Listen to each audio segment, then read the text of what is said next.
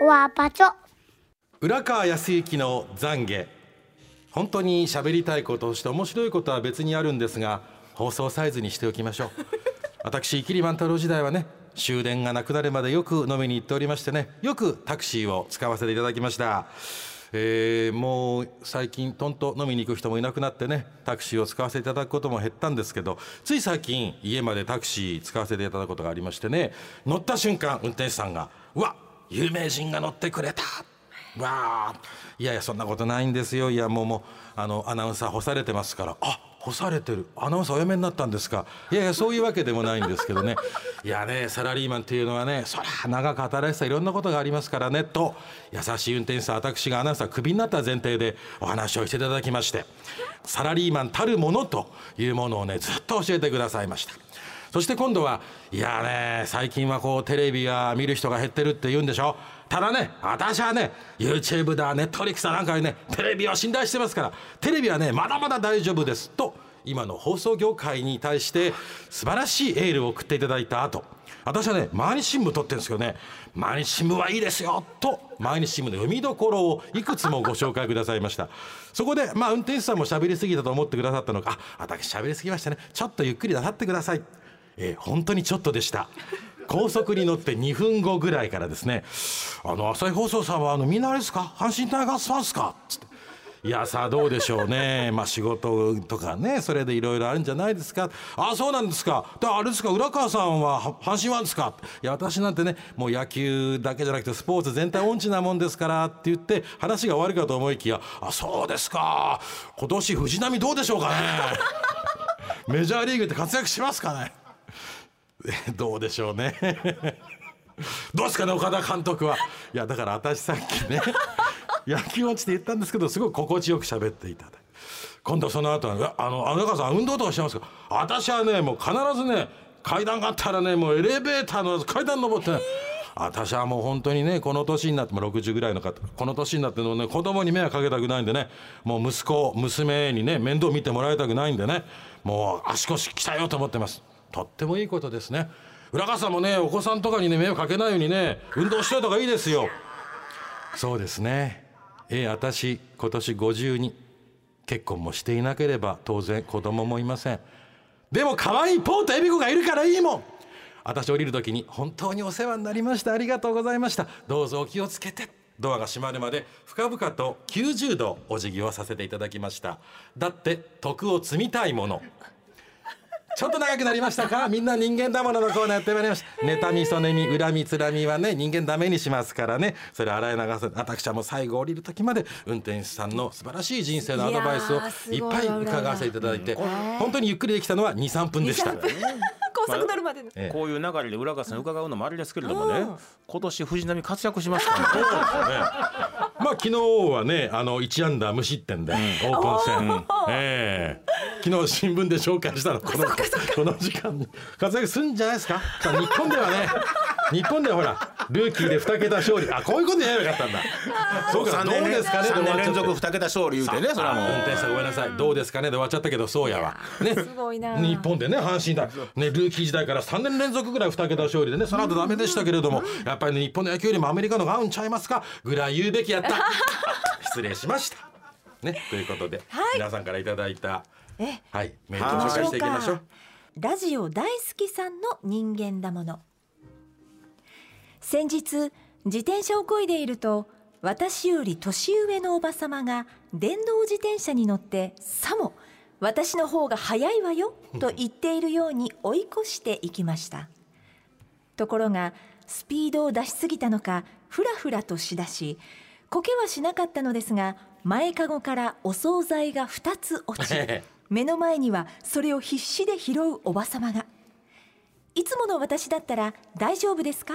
と声をかけるのですが追い抜かす時の自慢の顔を見ていたので知らんぷりしました、うん、だって人間だもの。ああ残念。残念。残念ですね。ラジオ大好きさん。いや素晴らしいラジオネーム、はい。ねこう電動自転車でこうこれ見よがしに追い越していったわけでしょ、はい、もうカチンときますわね、ね、でもお惣菜落としたんでしょ。落とした。拾うの手伝ってあげてください、えー、そしたらあなたにいいことが起きるんですこのクソババアと思いながらも「大丈夫ですか？あら大変でしたね」って言ってごらんなさい。あなたが人間として勝つんですそこで。なるほど。このバーバーの上に立てるんですあなたが。何のお惣菜落としてたんかなパックのとかでおからとかでおからが地べたにボーンとやっててもう下ついてるの諦めがしゃあない。しだけど上のとこだけでもすくってやるとかちょっと助けにくいものの方が得が詰めるのかな？おから白あえポテトサラダは諦めてください。あそうなんですね、まあ、天ぷらコロッケの類やったらなんとかなるかな 落ちても。上部の山の上部はいけるんちゃいますか？いやいやいやもう死んでも飽きませんあかんの拾う時に下の土が入るかもしれませんからこのご時世やっぱ衛生面考えたら残念なことですけどフードロス飽きませんけれども白あえおからポテトサラダは諦めてください、はい、次です、はい、47歳女性忘れ物に要注意さんの人間だもの。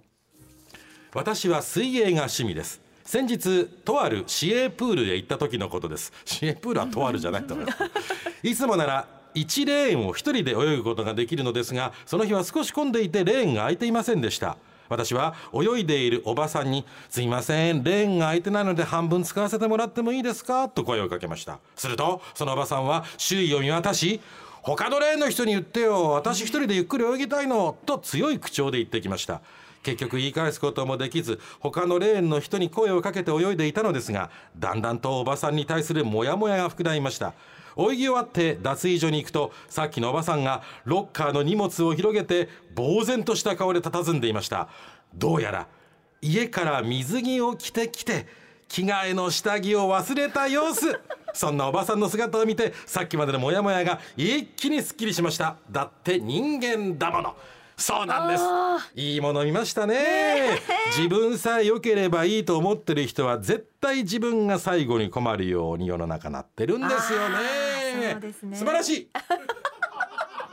スッとしますね。これはね、ここでもし忘れ物に要注意さんが人間の取得を積みたいのであれば、うん、あなたが持ってる下着を、えーそれは嘘。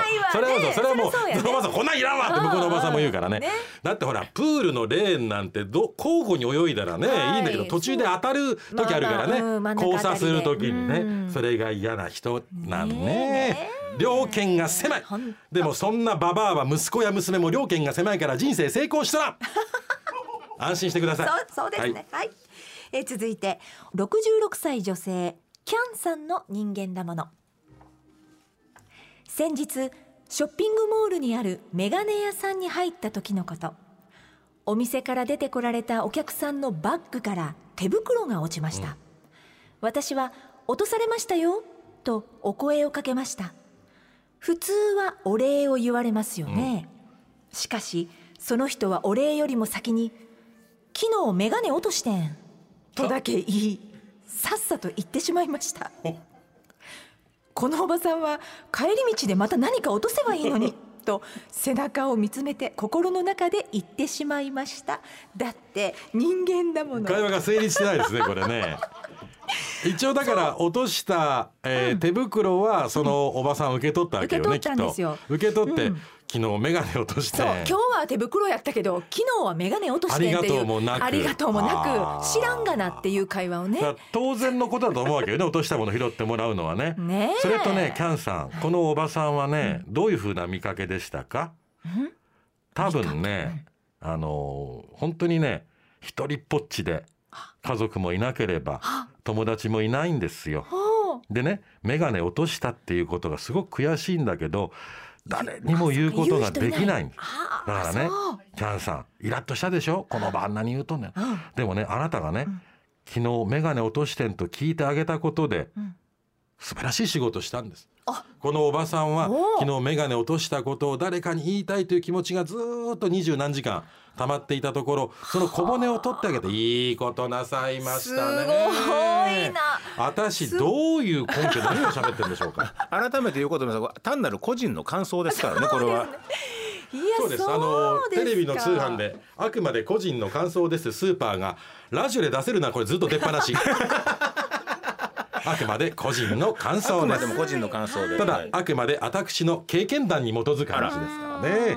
人にね眉間にこうしわを寄せられるようなことを言うやるとね絶対人生悪くなります、鼻つまみものなことをやるとね絶対人生悪くなりますからね、飽きませんよ。私はそういう生き方してきました、悪かったな、私は見てきた。それね。間近でね。間近で見てきた、えほんまやこのコーねナーでは皆さんからの人間らしい妬みそねみひがみなど胸の内を募集しています。メッセージが採用された方にはもれなく番組ステッカー失敗しない秘伝の書5の巻もっこすくんを3点セットでプレゼントです。メールの方は裏アットマーク abc1008.com ura アットマーク abc1008.com ファックスは0664511000おはがきの方は郵便番号530-8004 ABC ラジオ裏の裏みんな人間だものの係までお待ちしています。どうぞ皆さん生きる上でのキャッチフレーズは人に優しく